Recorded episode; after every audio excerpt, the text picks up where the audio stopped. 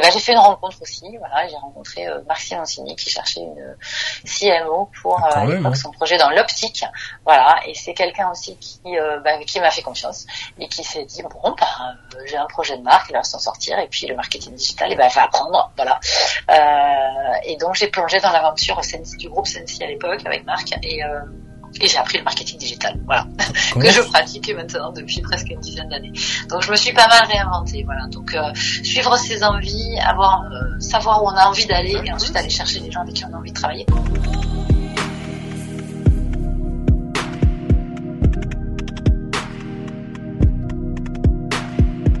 Bonjour à toutes et à tous, je suis Eddy et vous écoutez un nouvel épisode du Brand Podcast. Aujourd'hui, euh, comme d'habitude, épisode très spécial et encore plus spécial puisque euh, on continue d'avancer dans la saison 2 du Brand Podcast et de fournir des invités dans des secteurs plus variés les uns que les autres, mais on va y revenir. Euh, mais avant de commencer, comme d'habitude, pour toutes les personnes qui découvriraient le Brand Podcast suite à cet épisode, rappelons que ce podcast a pour but de vous aider, vous, CMO, CEO, brand manager ou tout simplement euh, curieux euh, d'en apprendre plus sur du marketing, à créer les marques fortes de demain, des marques qui soient adaptées aux défis du digital.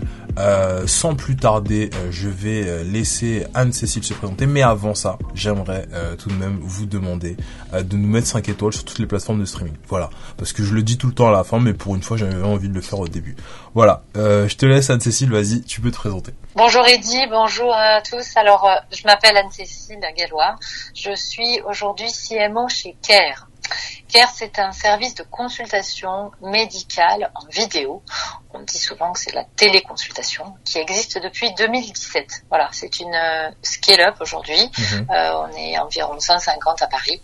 Euh, et il y a quelques mois, on a été euh, racheté par un groupe anglais qui s'appelle Health Hero et qui a pour ambition de construire le champion européen de la e-santé. Donc c'est notre terrain de jeu. C'est vraiment ce secteur passionnant qui concerne tout le monde euh, et qui est celui de la e-santé. Ok, super intéressant. Ça fait plus d'un an, bientôt un an et demi que tu es sur le, le projet, donc euh, je pense qu'on aura, on aura pas mal de choses à se dire.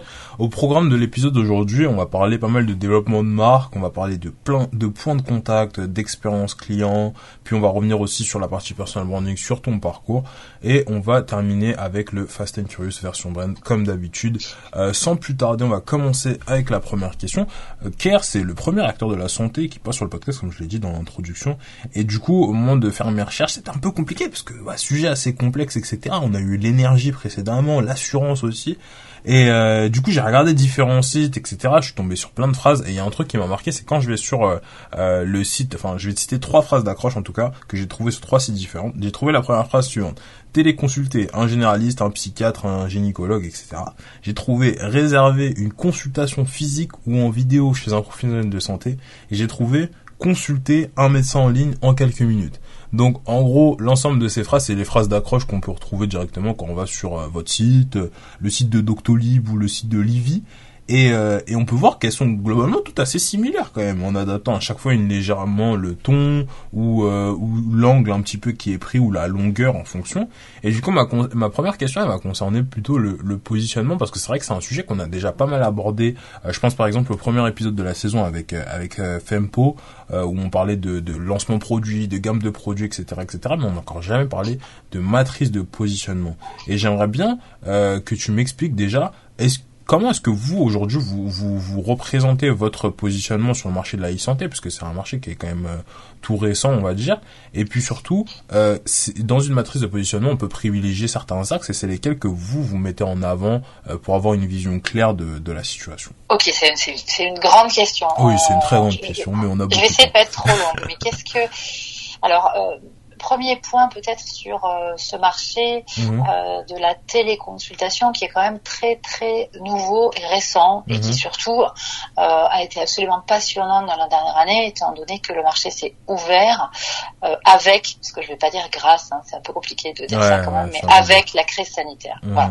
Donc il y avait encore les téléconsultations représentaient moins de 1% du total des consultations euh, en janvier 2020 euh, et le chiffre a été multiplié par euh, plus de 100 en fait euh, suite au différents euh, suite au, succès, au confinement successif. Pardon. Mhm. Voilà, il y a eu notamment le plus gros pic ayant été pendant le premier confinement, mhm. où de façon contrainte, puisqu'on pouvait plus aller euh, dans le cabinet de son médecin, et ben tout le monde est, euh, enfin un certain nombre de gens sont passés à la téléconsultation. Et les mhm. téléconsultations à cette époque-là ont représenté jusqu'à 20% du total des consultations. C'est un truc absolument euh, incroyable. Voilà. Euh, donc c'est vrai que c'est un marché qui n'est pas encore euh, consolidé. Donc euh, il y a plein, plein, plein, plein d'acteurs et plein de marques. Je parle de la France, on pourrait euh, faire des constats plus ou moins similaires, mais plus ou moins parce que les, les, les, les systèmes nationaux dans les différents pays européens et les US sont un petit peu différents. Mhm. Pour ce qui est de la France, donc il y a encore beaucoup, beaucoup d'acteurs. la consolidation, je pense, est cela dit, en marche et c'est un marché qui est très très spécial puisqu'il est euh, dominé de façon euh, hyper importante, qui est pas, hégémonique, j'ai pas envie d'employer ce mot, mais on mhm. a un acteur dominant qui est Doctolib. Donc la question c'est effectivement comment est-ce qu'on se positionne par rapport à eux. Mhm. Et alors sans rentrer trop dans le détail de nos business models, en fait, on fait pas tout à fait la même chose. Euh, Doctolib a commencé euh, par euh, un abonnement, un logiciel SaaS de rendez-vous. Donc, ils mhm. proposaient aux médecins de digitaliser leur prise de rendez-vous. Et ensuite, ils sont passés à la téléconsultation. Nous, chez Care, en fait, de façon native et depuis toujours, on propose, depuis toujours, c'est-à-dire depuis 2017, on propose de la téléconsultation. C'est-à-dire qu'on est des spécialistes de ce produit qu'est la téléconsultation. Vous êtes des voilà, on est des, euh, si on peut dire. En tout cas, vraiment, nous, notre obsession, c'est la qualité de ce service. Mhm et l'innovation, c'est-à-dire de continuer à l'enrichir un petit peu plus chaque jour, euh, de façon à ce que la qualité de l'expérience, le parcours client et euh, le bénéfice de chacun de nos patients soit le plus élevé possible. Voilà. Mmh. Donc euh, on fait pas trop mal, je pense, parce qu'on a une satisfaction qui, qui, qui, qui, est super et qui est à 95%. Mhm. Euh, donc, euh, j'ai envie de dire que essayer la téléconsultation, c'est d'adopter. En revanche, on a un vrai sujet qui est que, certes, suite au confinement successif, les gens connaissent la téléconsultation, connaissent le mot en tout cas. Mhm. Euh, cependant, on représente le marché de la téléconsultation est quand même encore relativement faible. Donc on a tous beaucoup, beaucoup, beaucoup de travail à faire pour éduquer, faire de la pédagogie et expliquer dans quel cas, quels sont les use cases euh, qui se prêtent à la téléconsultation. Parce que la téléconsultation, l'idée n'est pas qu'elle remplace jamais les consultations en physique, mhm. certainement pas. Simplement, il y a un certain nombre de symptômes ou de sujets, par exemple, pour renouveler une ordonnance, ben, peut-être que ça prend moins de temps et c'est plus simple en téléconsultation. La deuxième chose, par exemple, quand on a un rhume qui dure, alors on sait que c'est pas très grave et on se doute un peu des traitements euh, qui, qui, qui euh, en tout cas, on a, on a aussi besoin d'une ordonnance, on a besoin quand même de, de faire un check avec un médecin. Mhm. On peut complètement voir euh, un médecin en téléconsultation. Troisième cas, euh, on a un enfant malade euh, ou peut-être même qu'il y a des petits boutons, c'est un peu ennuyeux, ça dure aussi. Alors, il faut savoir qu'il y a des dermatologues qui consultent en téléconsultation. Donc chez CARE, on a 50 en fait. Donc on peut mmh. même voir un gynécologue. Voilà.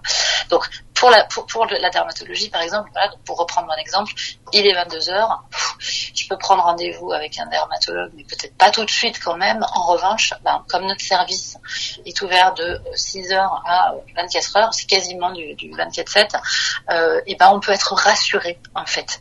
Euh, rapidement avec un, une téléconsultation. Voilà, donc c'est toutes ces situations d'urgence ou de symptômes relativement bénins qui se prêtent à la euh, téléconsultation. Voilà.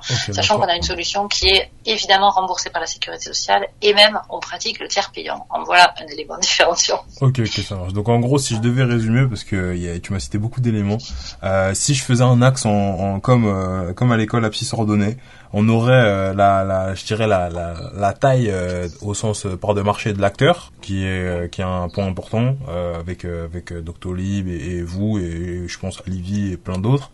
Et on aurait la, la diversification de, de l'offre, puisque du coup vous, enfin comment tu me le décris, du coup vous êtes vraiment un pure player sur ce, ce segment de la téléconsultation, et on aurait un, un, un, un, docto qui serait plus diversifié au niveau, je sais pas, de la prise de rendez-vous, ce genre de choses quoi.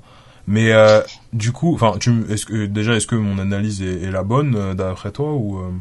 Oui, alors des analyses, on peut en faire plein en fait. C'est-à-dire que des Mhm. matrices, la, la- la tienne est juste, on pourrait en inventer des tas d'autres, mais en tout cas c'est une première grille d'analyse qui est qui est tout à fait valable et effectivement les points de différenciation, je pourrais, on en a trois ou quatre nous sur lesquels qui sont des propositions de valeur en fait, sur lesquels on s'appuie Mhm. pour essayer effectivement d'expliquer notre notre service et pour Ok. essayer de nous différencier. Voilà.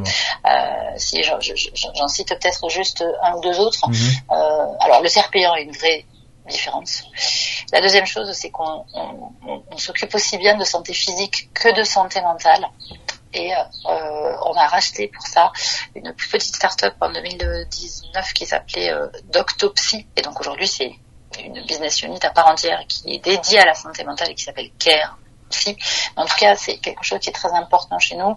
On soutient fortement ce sujet santé mentale dont on sait qu'il est de plus en plus important euh, aujourd'hui parce que malheureusement, il y a pas mal de gens qui sont pas très en forme euh, en termes de santé mentale. Voilà, donc depuis le début, nous on pousse voilà ces deux aspects euh, de la santé, santé physique, santé mentale.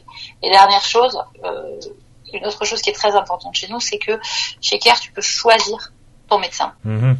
Tu peux, tu peux Voilà. pas le choisir sur les autres plateformes. pas tout, pas, pas, pas, pas, toujours non. En tout cas, nous, euh, les, les deux choses, je pense, les plus importantes, c'est que notre promesse, c'est trouver un rendez-vous à moins de 10 minutes. Mhm. Voilà. Donc c'est vraiment là, maintenant, tout de suite, et on choisit, et on choisit son médecin. Ok, ça marche. Est-ce que tu aurais un conseil à donner à notre audience pour euh, réaliser une matrice de positionnement qui soit au plus proche de la réalité, mais mais pas nécessairement sur le secteur de la santé, parce que c'est vrai que que bah tu tu connais bien ton sujet, c'est assez logique puisque bah voilà t'es t'es quand même un CMO du- d'une belle boîte, mais euh, mais pour notre audience, je pense à par exemple euh, des personnes qui se lancent, euh, je sais pas sur un segment de marché, un- une marque e-commerce pour les chiens, typiquement, tu vois.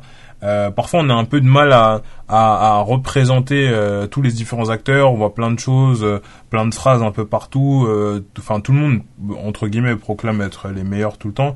Et, euh, et, et est-ce que tu aurais toi des conseils pour euh, avoir une vision un peu plus claire de ce qui se passe sans sans avoir nécessairement une analyse qui est trop complexe? Parce que tu me le disais tout à l'heure, c'est vrai qu'on peut en faire beaucoup des analyses, mais euh, mais euh, mais avoir un truc qui soit qui soit simple à utiliser ou euh, un, ou à la limite des des des, des grandes catégories à privilégier quoi. C'est pas facile de répondre parce qu'en fait, ce que je pense, c'est qu'il y a justement pas de recette en particulier. Il n'y a pas une, il n'y a pas une série d'axes euh, qu'on peut appliquer à tous les marchés. Donc, euh, ce qui est important, c'est de repartir justement, je pense, du marché, de son analyse, de bien comprendre la situation et quels sont les points forts et les points faibles euh, de chacun des acteurs et à partir de là de trouver les axes pertinents. Donc Mhm. je, je vais avoir du mal à répondre dans l'absolu parce que c'est justement tout un travail d'analyse qui va permettre de déterminer quels sont les axes pertinents et sur un marché et par rapport à la maturité du marché. C'est-à-dire que tes axes peuvent être pertinents à un moment et ne plus l'être euh, à un autre. Voilà, ok, ok, ça Voilà. marche. Donc en gros, c'est vraiment du cas par cas quoi. c'est ce que je pense en tout cas. Ok, ok, ça marche. Bon, bah on va- on va continuer avec euh, avec euh, la seconde question qui va qui va partir sur plus euh, la proposition de valeur. Euh, quand on parle de proposition de valeur, faut réfléchir en règle générale à plusieurs choses. Donc, qui est la cible, quels sont les bénéfices du produit, qu'est-ce qui rend le produit vraiment unique. Et euh, dans la dans la santé, euh, bah fatalement, on a on a un critère, c'est que bah on a on a tous besoin de santé, en tant qu'être humain, etc., etc. Du coup, moi j'aimerais bien savoir, enfin j'aimerais bien que tu m'expliques euh, sur quelle cible en fait on se concentre pour pénétrer un marché comme ça. Enfin, comment tu segmentes ta cible, sachant que de toute façon, enfin tout, tout être humain peut être éligible à avoir besoin de, de soins et ce genre de choses quoi.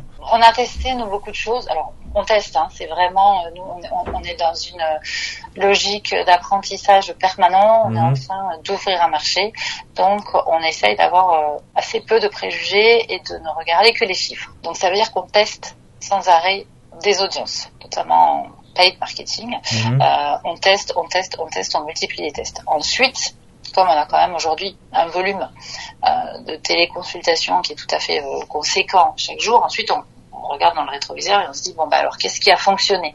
Qui sont aujourd'hui finalement les profils euh, des gens qui téléconsultent chez nous? Et ensuite donc il se trouve que chez nous. Et ensuite, à partir de là, on détermine un certain nombre de personas. C'est des démarches assez classiques hein, qui rejoignent des démarches euh, euh, très très euh, produits. Mhm. Et donc on a trouvé, on, on a identifié comme ça nous un certain nombre de personas. On en a deux qui sont principales, deux qui sont secondaires. Et, euh, et on s'est rendu compte, par exemple, que euh, le groupe de population qui avait les premiers euh, sauté, j'ai envie de dire, le pas de la téléconsultation, c'était des jeunes mamans 25-35 plutôt dans des centres de, de gros centres urbains, c'est Paris, Lyon, Marseille, Lille, c'est vraiment les grandes mhm. villes. On aurait pu penser, non, on s'est dit bah, c'est super, on va régler des problèmes pour les gens qui sont dans les déserts médicaux. Mhm. C'est génial. On s'attendait, par exemple, à avoir vraiment euh, des, gros groupes de population dans les déserts médicaux, et pas encore en fait. C'est-à-dire que finalement, on se rend compte qu'on est plutôt euh, dans une typologie de services sur un marché très très nouveau, euh, relativement finalement dans une ouverture qui est classique et finalement qui est-ce qui vient? Ben c'est des early c'est des, des adopteurs très urbains et ensuite les jeunes mamans pourquoi? Parce qu'en fait elles n'ont pas le temps euh, forcément euh, parce que c'est compliqué en fait de, mhm. ça prend du temps. De prendre un rendez-vous chez le médecin il faut poser un demi-RTT emmener les gamins les ramener etc la crèche tout ça c'est compliqué. Et la téléconsultation apparaît comme une vraie solution. C'est-à-dire qu'elles peuvent bah, soit le matin avant de partir au bureau ou avant d'emmener euh, les enfants à la crèche ou à l'école boum faire une téléconsultation. Elles peuvent le soir aussi le faire, ou elles peuvent elles-mêmes faire une téléconsultation pour leur propre santé euh, depuis le bureau, entre deux rendez-vous, ou à l'heure d'une pause, la pause déjeuner, ou juste après avoir terminé de travailler. Donc, on sait, voilà, on a un certain nombre de personnages, celle-là étant la prioritaire, je ne vais pas les raconter toutes, mais ça a été donc une série, une série d'expérimentations et de euh, regarder la data de près, évidemment anonymisée, hein, parce qu'il s'agit ici de, on est dans le secteur de la santé, donc on fait très très très très attention à les données. Mhm. Euh, mais néanmoins, on peut faire des groupes euh, de personnes en fonction de leur sexe, leur âge, voilà, et euh, à partir de ça, dessiner des personnages. Et ensuite, on va continuer à faire de l'acquisition sur euh, ces audiences qui sont spécialement réceptives. Voilà. Ok, ça marche. Moi, j'aimerais bien revenir sur euh, sur la première partie de, de ta réponse sur les tests, parce que c'est vrai que tester, c'est la, la, la, première étape pour euh, pour obtenir des, des résultats concrets. Et j'aimerais bien que tu m'expliques un petit peu la, la logique que vous avez au moment de votre test, parce que un, un enjeu de, de, de, de, de la marque aussi, c'est que bah quand tu segmentes ta cible, il faut exécuter le marché dans le bon ordre, tu vois. Donc euh, on peut tester plein de choses, mais c'est vrai que si on teste euh, dès les premiers tests les bonnes audiences, bon ça marchera quand même plus vite que si c'est au bout du 15e test, tu vois. Du coup, euh, j'aimerais bien que tu m'expliques un petit peu la, la, la, la, logique au, au, au, moment de, de l'expérimentation. Est-ce que c'est qu'une histoire de démographie, c'est une histoire de géographie En fait, par où on commence en fait? Oui, alors en fait, euh, les tests, c'est même un process. En fait. Toute la difficulté des tests, c'est d'arriver à en faire le plus possible dans un minimum de temps. Mhm. Et ensuite, quand on cherche, ce qui a été notre cas, on fait des tests un petit peu tous azimuts, j'ai envie de dire. Donc on teste, la géo, peut tester euh, des géographies, on peut tester des messages, on peut tester des créations, on peut tester des classes d'âge. C'est euh, alors les, c'est vrai que les grosses plateformes aujourd'hui, euh, Google, Facebook, euh, proposent effectivement des ciblages hyper hyper affinitaires. Mhm. Mais il y a des tests aussi qui sortent bien évidemment des logiques socio-démo et qui sont davantage en termes de centre d'intérêt. Donc c'est des choses qu'on peut faire aussi. Donc tout, tout le sujet du test, c'est comment est-ce que je mets toute l'équipe dans un process qui lui permet de itérer le plus rapidement possible sans perdre le bénéfice des tests précédents. Voilà, c'est ça en fait la grosse. Ça marche, ça marche. Euh, du coup, j'aimerais bien aussi euh, revenir sur euh, sur la, première partie aussi de, de, ma question. En, en, intro, je te parlais de proposition de valeur avec trois questions. Donc là, je te les rappelle.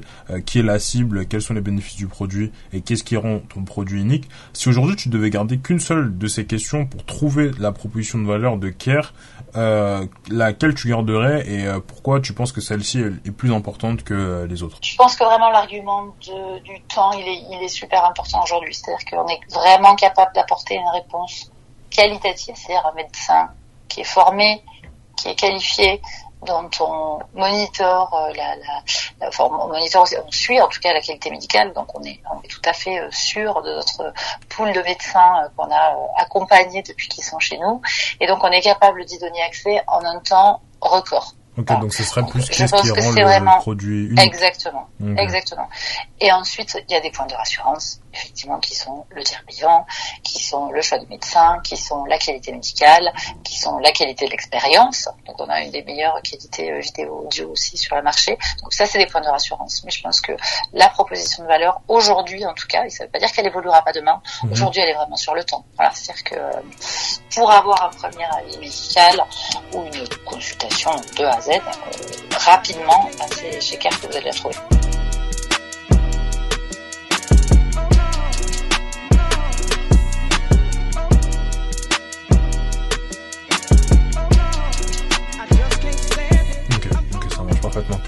On va enchaîner avec la deuxième partie euh, sur les, les, points de contact et sur euh, l'expérience client, euh, parce que c'est vrai que le sujet de la digitalisation de la santé, c'est un, un, énorme chantier et ça implique bah, des changements importants dans les habitudes de la population, même si l'expérience d'aller chez le médecin, c'est pas un truc qui est incroyable. Hein. En règle générale, tu viens tôt, tu prends ta place, tu fais la queue, tu dois attendre longtemps, la salle est remplie.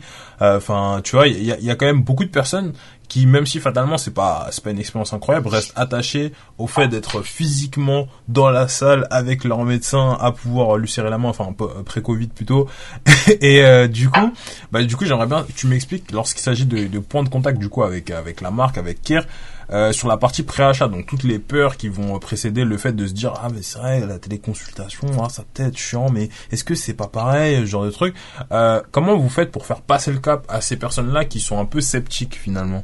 Alors, c'est tout l'enjeu et euh, ce qu'on essaye déjà de faire comprendre, c'est que en fait, notre objectif, la téléconsultation ne remplace pas la consultation. Les Français ont à 89% un médecin traitant et, et, la relation avec le médecin est bien notée. Les Français adorent le, le enfin ils aiment en tout cas euh, leur médecin. Il n'y a pas de problème avec le sujet des consultations. Donc c'est mhm. pas la même chose. Donc il faut absolument qu'on fasse de la pédagogie sur quelle est l'utilité réelle de notre service et ne pas s'inscrire du tout, du tout, du tout contre les médecins et la médecine de ville et la médecine de cabinet. Voilà. Donc mhm. ça c'est une première chose. Euh, et, ensuite, je pense qu'on ouvre le marché, il y a un certain nombre de personnes qui vont comprendre ça. Le bouche à oreille est très important. Et ensuite, l'idée n'est pas de convaincre forcément les réfractaires. En tout cas, ce sera les derniers qu'on convaincra. Donc ceux qui pensent véritablement que c'est pas pour eux, on va pas essayer d'aller les convaincre. En revanche, il y a les early adopters, il y a les fans, il y a les gens qui vont en parler autour d'eux, et c'est plutôt des mécaniques de bouche à oreille qu'on va essayer d'entraîner, des mécaniques virales, et puis beaucoup, beaucoup, beaucoup de pédagogie. Donc par exemple, on fait beaucoup, beaucoup, beaucoup de SEO. Mhm. Euh, donc on écrit énormément, énormément euh, d'articles euh, sur euh, bah, sur ce que c'est une téléconsultation, mais sur plein d'autres sujets aussi médicaux. Ce qui fait que petit à petit, ben, quand on fait des recherches sur Internet, régulièrement, on va tomber sur des articles CARE. Donc, ça vient donner de la crédibilité à notre propos. Euh, on fait comprendre que, ben voilà, nous, on a une direction médicale, par exemple, depuis le début chez CARE. Mhm. C'est-à-dire qu'on co-construit tout, notre produit, nos messages, nos communications, avec euh, une équipe de médecins. Mhm. Euh, et donc, c'est des moyens, voilà, c'est encore une fois, hein, c'est beaucoup de pédagogie, beaucoup d'éducation. Donc euh, le SEO nous y, aide et puis ensuite euh, euh, il y a tout, tous les sujets de communication, donc euh, de l'influence, beaucoup, beaucoup, beaucoup.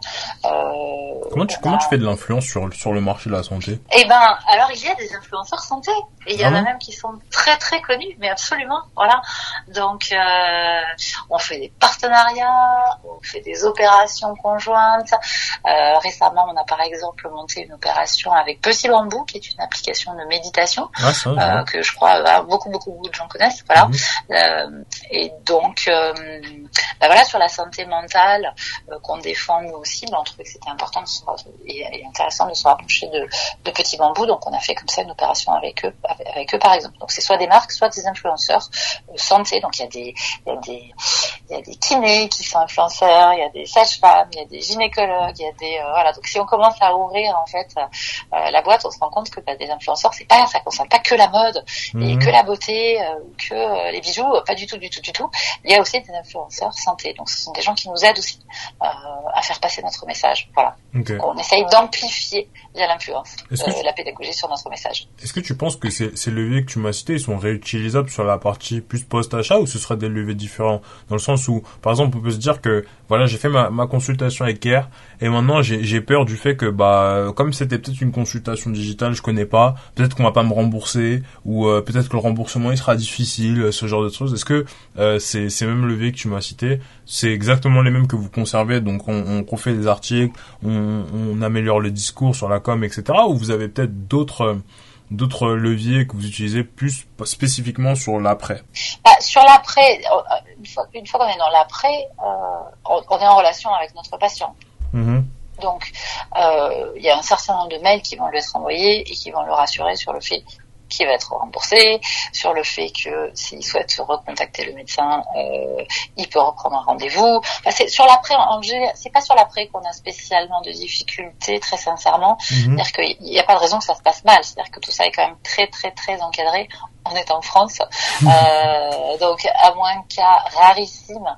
Euh, il n'y a pas de raison que les choses se passent euh, mal avec le médecin, il n'y a pas de raison euh, que les gens ne soient pas contents. Et puis ensuite, on a surtout, euh, de toute façon, un service client qui est super compétent, super efficace, super bien managé. Et donc, s'il y a quoi que ce soit, de toute façon, euh, le service patient euh, est là pour répondre euh, à toutes les questions que les gens pourraient avoir. Ok, ok, ok, ça marche.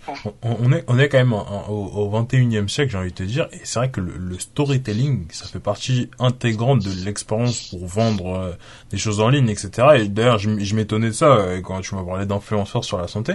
Mais c'est vrai que la santé, c'est pas, c'est pas le sujet le plus glamour du monde. En tout cas, euh, quand on voit les DNVB, donc les, marques plus euh, e-commerce, etc., euh, ce qui vendent des produits cool et tout, on pourrait se dire que c'est vrai qu'intégrer des histoires dans, des parcours clients en santé, c'est un peu touchy. Aujourd'hui, vous arrivez à le faire, enfin, à intégrer un peu storytelling dans la manière dont vous vendez le produit? Le glamour, je pense qu'il est là où on a envie de le mettre, c'est-à-dire que euh, moi, je trouve ça super. Alors, je sais pas si le mot c'est glamour, en tout cas, hyper, hyper inspirant, et moi, ça donne beaucoup de sens, et ça me donne envie de, de ma vie, et ça, donne, ça me donne envie de me lever le matin, mhm. de me dire que je vais aider les gens à avoir un meilleur accès aux soins.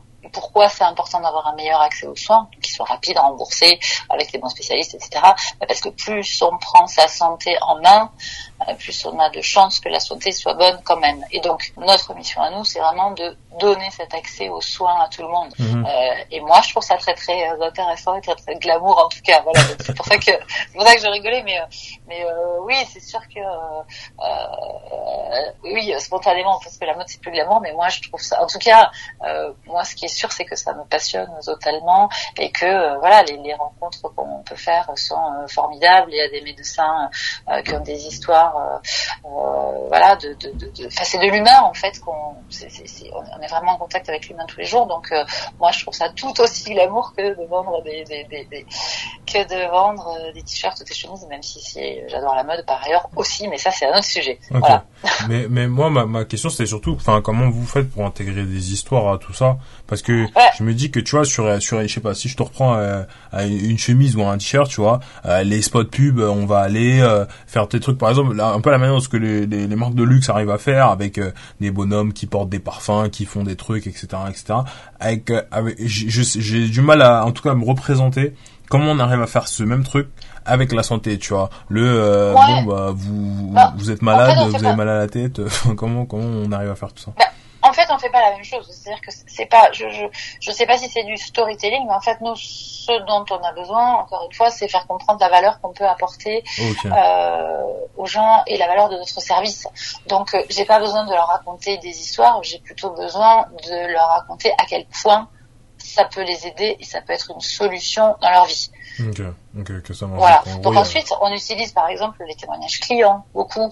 Euh, on fait aussi euh, des témoignages euh, et de la pédagogie avec nos professionnels de santé. Donc on fait des petites vidéos où ils expliquent pourquoi il faut ce métier, euh, qu'est-ce qui leur a plu chez Care, qu'est-ce comment, pourquoi ils pensent que euh, voilà la téléconsultation chez Care est de qualité, pourquoi elle est formidable. Mhm. Euh, qu'est-ce qu'on fait? On fait aussi, on fait des webinars par exemple à destination des mettons des DRH en entreprise en leur expliquant en quoi notre solution, si elle est apportée par l'entreprise, eh elle peut aider au mieux être et au mieux vivre des salariés, parce que leur santé sera prise en charge euh, rapidement et parce qu'ils ont accès à de la santé physique et aussi de la santé mentale.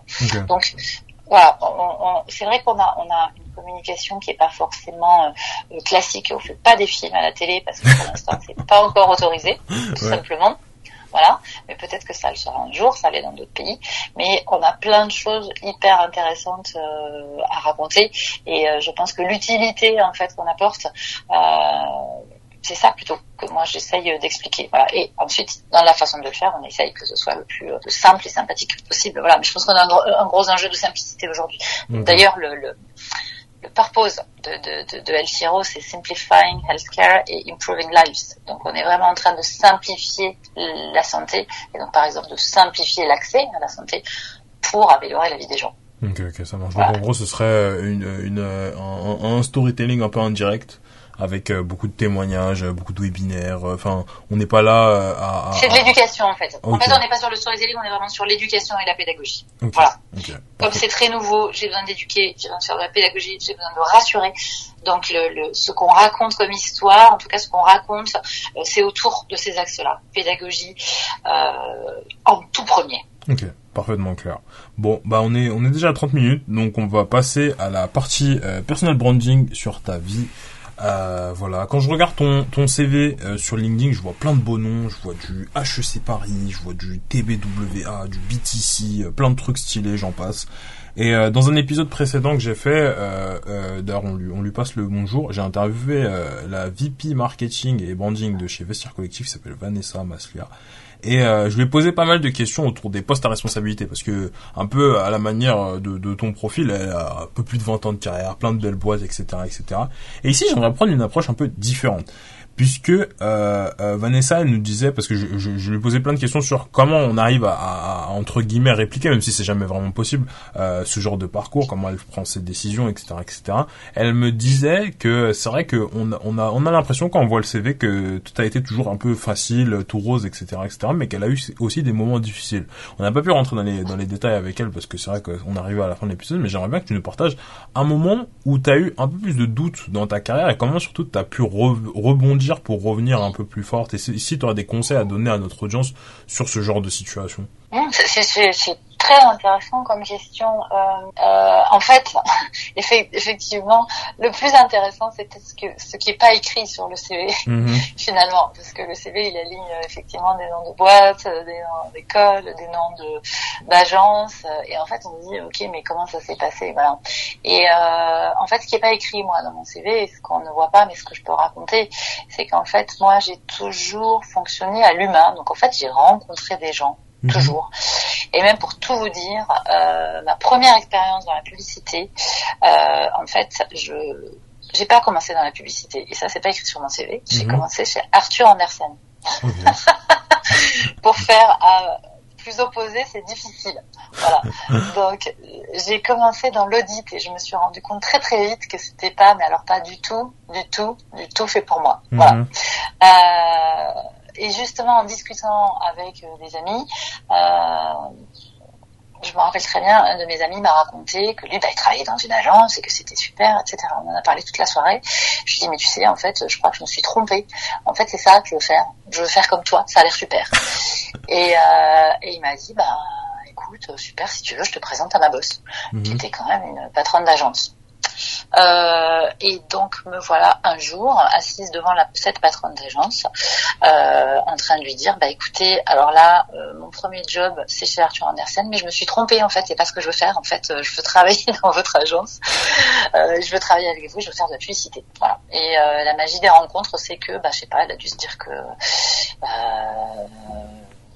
d'abord elle a dû croire, je pense, et elle a eu raison parce que c'était c'était réel. Elle a dû croire à l'énergie et l'envie qui étaient là en fait. Et puis elle a eu, euh, je pense, envie de me faire confiance aussi. Mhm. euh, et donc elle m'a dit bah super, ok. Alors après c'est les tout débuts de carrière, donc en vérité euh, ça peut se faire hein, ce genre de changement. Euh, voilà, c'est ça peut ça, ça, peut ça peut arriver d'être pas complètement parti sur le bon rail au début, mhm.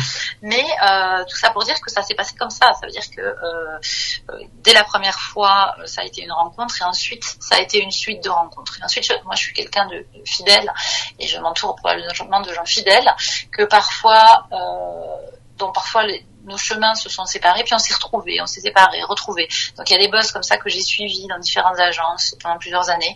Et donc tout ce qui n'est pas écrit dans mon CV, c'est des rencontres. Voilà. Et euh, un peu de la même façon, après euh, une quinzaine d'années dans la publicité, effectivement dans des endroits super euh, chouettes avec des gens de grand talent surtout, je pense à BETC et TVWA. Euh, après une quinzaine d'années dans la pub et après cette expérience sur Monoprix qui était une expérience totale, mais ça, ça serait un autre podcast. Mhm. Euh, j'ai eu envie de changer de secteur. C'est jamais facile. Euh, je venais de la publicité, j'ai eu envie de faire du marketing et du digital. Pourquoi? Bah Parce que c'était euh, c'était 2000 euh, something et que bah, ce qui se passait c'était dans les startups et que la pub c'est quelque chose qui est très en phase avec l'époque en fait dans lequel on mhm. est très en voilà. Et, et, en fait je me suis dit bah il y a une autre chose aujourd'hui qui est dans l'époque c'est les startups. Voilà. donc j'ai envie d'aller voir ce qui se passe. Sauf que moi je faisais de la communication du conseil et il fallait que je passe côté marketing. Et ben j'ai fait une rencontre aussi voilà. J'ai rencontré euh, Marc Simoncini qui cherchait une CMO pour ah, euh, hein. son projet dans l'optique. Voilà. Et c'est quelqu'un aussi qui euh, bah, qui m'a fait confiance et qui s'est dit bon bah, euh, j'ai un projet de marque il va s'en sortir et puis le marketing digital et ben va apprendre. Voilà et donc j'ai plongé dans l'aventure du groupe Sensi à l'époque avec Marc et, euh, et j'ai appris le marketing digital, voilà, que je pratique maintenant depuis presque une dizaine d'années. Donc je me suis pas mal réinventée, voilà. Donc euh, suivre ses envies, avoir, savoir où on a envie d'aller et ensuite aller chercher les gens avec qui on a envie de travailler. Ok, ok, ok. Bah, là, là, là, ça, mon conseil. là, il y a plein de, il y a plein de questions. Déjà, et, euh, t'as anticipé ma prochaine question sur euh, scale up, tout ça, agence et tout, donc on va y revenir. Mais moi, j'aimerais quand même faire un focus. Comment tu rencontres Marc Simoncini? Ah, euh, ben, tu connais quelqu'un qui connaît quelqu'un qui le connaît. et puis tu sais qui cherche quelqu'un. Donc euh, réseau, réseau, réseau, réseau, beaucoup, voilà. Tu, tu, tu, euh, voilà. Ok. Après, je sais pas, je, je, la vie est bien faite, j'ai envie de dire, parfois, voilà. Et quand on a envie de faire des choses, ben comme par hasard, j'ai souvent constaté que les les choses se présentent à soi, voilà, parfois sans forcer. Euh, c'est juste euh, euh, avant qu'on passe sur la prochaine question, qu'est-ce que tu lui pitches à, à Marc quand quand t'arrives et que tu viens de la pub et que lui veut lancer une start-up et que en vrai t'as t'as rien à voir, enfin enfin t'as t'as pas d'expérience longue en tout cas dans dans ce milieu-là etc. Ah, je sais plus, c'était il y a longtemps, mais je crois que surtout on discute en fait. Euh, je crois que c'était, euh, je crois qu'on discute surtout de qui je suis, ce que j'ai fait, certes, mhm. mais finalement, ce qui était important, je pense que c'était euh, autant mes soft skills, j'ai envie de dire, que mes hard skills. Donc, euh, mhm. euh, je me suis dit, euh, enfin voilà. Et ensuite, c'est en ça que c'est des rencontres. Donc, certes, évidemment, le, le, le, parcours parlait pour moi en communication, mais ce qui était important, c'était est-ce que j'avais envie d'apprendre, est-ce que j'avais le bon mindset, mhm. et est-ce que bah, en ayant fait quelques études, on n'est pas complètement idiot, donc on arrive à apprendre encore des nouvelles choses, même une fois qu'on a déjà 10 ou 15 ans de carrière derrière soi. Donc, je pense que le mindset était très important. C'est un entrepreneur, il est super instinctif, et donc il a dû sentir l'envie d'apprendre, la curiosité, qui sont des choses hyper importantes. Et ensuite, euh, voilà, il y avait des choses quand même que je savais faire qui étaient importantes. C'était la construction de marques. Et lui, il avait aussi quand même besoin de quelqu'un qui savait construire les marques d'abord et avant tout. Donc, c'était un certain nombre de compétences qu'il était euh, qu'il a trouvé chez moi. Et ensuite, je pense que c'est un mindset. Je pense. Voilà. Et je dis ça modestement, il aurait peut-être une version différente. ok, ok, ça marche. Bon, du coup, tu as, déjà anticipé euh, la plupart de mes questions, donc je vais juste euh, finir avant qu'on passe sur la partie Fast and Curious version 20 avec cette question. Est-ce que tu penses que si tu avais fait l'inverse, donc euh, tu avais commencé avec pareil une quinzaine d'années en start-up et puis tu étais reparti en agence, ça aurait eu un, un, un impact différent sur, enfin je sais pas, sur ton niveau de compétence, sur ta, ta, ton, ton, ton, ton, ton appétence à même ce que tu fais aujourd'hui. Enfin, euh, est-ce que, est-ce que pour toi, ça, le, le fait de faire d'abord agence puis euh, puis startup, c'est c'est un choix parmi tant d'autres, ou est-ce que tu penses que si tu l'avais fait dans l'autre sens, ça aurait été aussi peut-être intéressant? Enfin, c'est quoi ton J'en ai aucune idée. Aucune idée. Aucune idée. Je peux pas répondre à ça. La seule chose que je sais, c'est que je, je me suis dit que euh, les agences, en vérité, m'avaient vraiment préparé. Enfin, euh, les agents ouais, les, les, les, quand, quand, on est dans des bonnes, enfin, qu'est-ce qu'on apprend dans les agences, voilà. Euh, et, et, je pense que le mindset est super important. C'est-à-dire que moi, j'ai eu le sentiment en agence de passer mon temps à résoudre des problèmes, mhm. euh, à les résoudre avec beaucoup d'énergie et beaucoup de euh, positif, euh, à aller chercher des talents, euh, à valoriser l'idée. Euh, et notamment l'idée créative, mais à aller chercher des idées et à me poser des questions. Voilà, sans arrêt. Et donc, finalement, tout ça, eh ben, c'est aussi des choses qu'on fait en startup. C'est pour ça que j'insiste tellement, tellement sur le mindset. Les compétences, évidemment que c'est une chose, mais euh, et c'est ce que je valorise moi dans mon équipes et le, le management. Le mindset est tellement, tellement, tellement important. Voilà, donc être curieux, apprendre à apprendre, euh, avoir envie de se poser des questions, c'est super important. Et c'est des choses qui étaient, bah, soit chez moi probablement aussi un petit peu, et en tout cas encouragées dans la culture agence. Donc finalement le, le move a pas été si comment dire, si énorme finalement, en fait. En tout cas, en, termes de culture, il y a des choses, j'ai retrouvé des similarités. Voilà. Ça paraît curieux comme ça, mais euh, sur le papier, euh, mais en vérité, euh, ça, ça fonctionne assez bien. Ok, ça Donc peut-être que finalement ça fonctionnerait dans l'autre sens. bah, ça clôture assez bien, euh, assez bien cette émission. On va, on va, va finir juste rapidement avec la partie Fast and Curious version Brain. Euh, bah, Fast and Curious, euh, le concept de Combini, version Brain, le concept du Brain Podcast. Euh, trois propositions, tu choisis entre l'une et l'autre le plus rapidement possible. Euh, Anne-Cécile, est-ce que t'es prête? Ouais, je, je, je, je, sens que je vais être nulle à cet exercice. Je déteste choisir. Mais j'y vais quand même, ça fait rien. Si Kier était un produit physique, ce serait un stéthoscope ou une blouse Ah non, mais non, mais ni l'un ni l'autre. C'est un truc, euh, ah non, mais plus, plus, plus, plus digital. Ok. Euh, pour la reconnaissance de marque, t'es plutôt euh, garder Kier avec un Q ou investir massivement pour obtenir Kier avec un C? Non, non, non, on adore Care avec cette lettre Q au début. Ok. Si tu veux, tu devais garder un élément pour communiquer en interne, tu garderais uniquement euh, vos locaux physiques ou Google Meet? Alors là, j'ai pas compris la question. J'ai dit si tu, Est-ce que devais, tu veux si tu devais garder un seul élément pour communiquer en interne, est-ce que tu garderais euh, vos locaux physiques, donc euh, les beaux locaux Care, ou euh, ou juste des outils digitaux, donc Google Meet, Zoom, ce genre de truc Ah ouais, non, moi je suis pour le travail. J'ai testé les deux. Alors, pardon, je sais qu'il faut répondre hyper. J'ai pris mon, mais quand même, j'ai pris mon poste en télétravail 100% le 24 mars 2020, une semaine après le premier confinement. Donc, euh, j'ai testé les deux. Je, je suis à fond pour le travail hybride. On a besoin des deux. Je suis désolée. Ok. T'as t'as le moins répondu à toutes les questions de tous les invités, mais c'est Ouais, pas je grave. affreux. je, je te ça parle ça, je suis la pire. Voilà. Ah Ok. Pour finir, Anne-Cécile, quelle est ta question pour moi?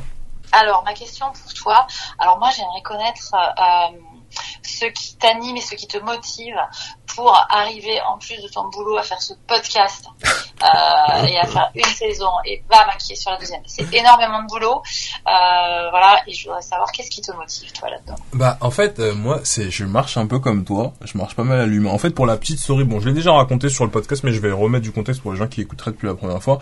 Euh, j'ai lancé ce podcast en janvier euh, 2021 et avant ça en 2020 en août j'ai créé euh, une boîte qui s'appelle Engenio, enfin qui était une agence du coup d'influence marketing de Et du coup euh, pendant le process de, de, création de l'agence, en fait j'étais habitué à avoir des calls tout le temps avec euh, diverses euh, diverses parties prenantes etc. Et, et, et je t'avoue qu'en fait le jour où j'ai arrêté l'agence, donc courant mars à peu près, on a clôturé, ça m'a fait bizarre en fait de de, de plus avoir euh, ce rythme assez effréné, euh, de tout le temps rencontrer des nouvelles personnes, etc. Parce que je suis en école de commerce, mais c'est vrai que c'est pas la même chose. Euh, on n'est pas dans des dans des dans des conversations très longues, etc. avec les gens, et puis on, on noue aussi des des, des contacts euh, mine de rien dans dans toutes ces aventures. Et euh, je me suis posé la question de, en fait, euh, maintenant que, que j'ai plus l'agence, euh, est-ce que j'ai toujours la crédibilité pour faire ça? Est-ce que j'ai toujours envie de faire ça, etc. Et moi, le truc par-dessus tout qui, qui, qui, que, j'adore quand, quand je fais le podcast, plus que parler de marketing, parce que c'est vrai que aujourd'hui, j'essaie de, de aussi sortir de ça en parlant aussi du parcours des, des, des invités, parce que je pense qu'il y a aussi une richesse dans ça. Euh, c'est de, de rencontrer des gens et de continuer à chaque semaine euh, faire l'effort d'aller moi-même chercher des personnes à, à rencontrer et, euh, et faire des belles rencontres. Ça permet en fait de, de un de d'apprendre plus sur des, des personnes qui sont carrément plus compétentes que moi, puisque je pense qu'aujourd'hui, enfin, je, je vais avoir 21 ans en août, je sais pas quel âge tu as, mais on doit avoir une sacrée différence. Et du coup, euh, je me je me nourris de, de toute cette expérience, de toutes les personnes que je rencontre et tout ça. Et puis, euh, puis moi, ça me plaît de continuer à rencontrer des gens vraiment au, au- au quotidien, etc. Donc, euh, ce serait vraiment ça en fait. Ce serait vraiment euh, l'humain, le fait de pouvoir continuer à, à, à voir des gens, voir du monde et apprendre plus. Parce que moi, bah, j'a- j'a- j'adore apprendre des choses. Euh, Je mets pas mal de temps en train pour arriver au travail et je continue à lire dans le train, euh, que ce soit sur du business ou pas du business. Et donc, du coup, voilà, c'est un, un peu tout ça. En fait, je pense que ça me permet euh, d'a- d'avoir un, un, un moment de de- de- d'exutoire aussi parce que c'est vrai que, que quand on est dans la routine euh, et particulièrement aussi pour toi parce que quand dans une boîte qui vient de se faire acheter il doit se passer plein de choses tout le temps euh, bah ça permet d'avoir euh, un moment de break et de, de parler d'autres sujets c'est vrai qu'avec le podcast on aborde la santé moi je bosse dans la tech mais dans le sport donc ça n'a rien à voir et euh, du coup voilà on parle d'énergie de mode enfin ça permet de sortir un peu la tête de l'eau et je trouve ça plutôt cool voilà, euh, ça va clôturer. Il me reste une petite minute pour clôturer ce podcast, donc je vais essayer d'être super rapide. Euh, voilà, n'hésitez pas à liker la vidéo euh, si vous la regardez sur YouTube. Le podcast est toujours disponible gratuitement. Prenne podcast, BRVND, euh, podcast euh, gratuitement sur YouTube. N'hésitez pas à nous mettre 5 étoiles euh, sur Apple Podcast. Euh, voilà, ça aide toujours à monter dans les classements, à mettre des commentaires euh, pour qu'on, dans la partie euh, marketing, voilà, c'était un plaisir de, de, faire ce podcast avec toi, Anne-Cécile. pour toutes les personnes qui écoutent le podcast pour la première fois, on se retrouve en règle générale le lundi à 8h pour un nouvel épisode. Et puis, sur ces belles paroles, bah moi je vais vous dire à la prochaine. À bientôt.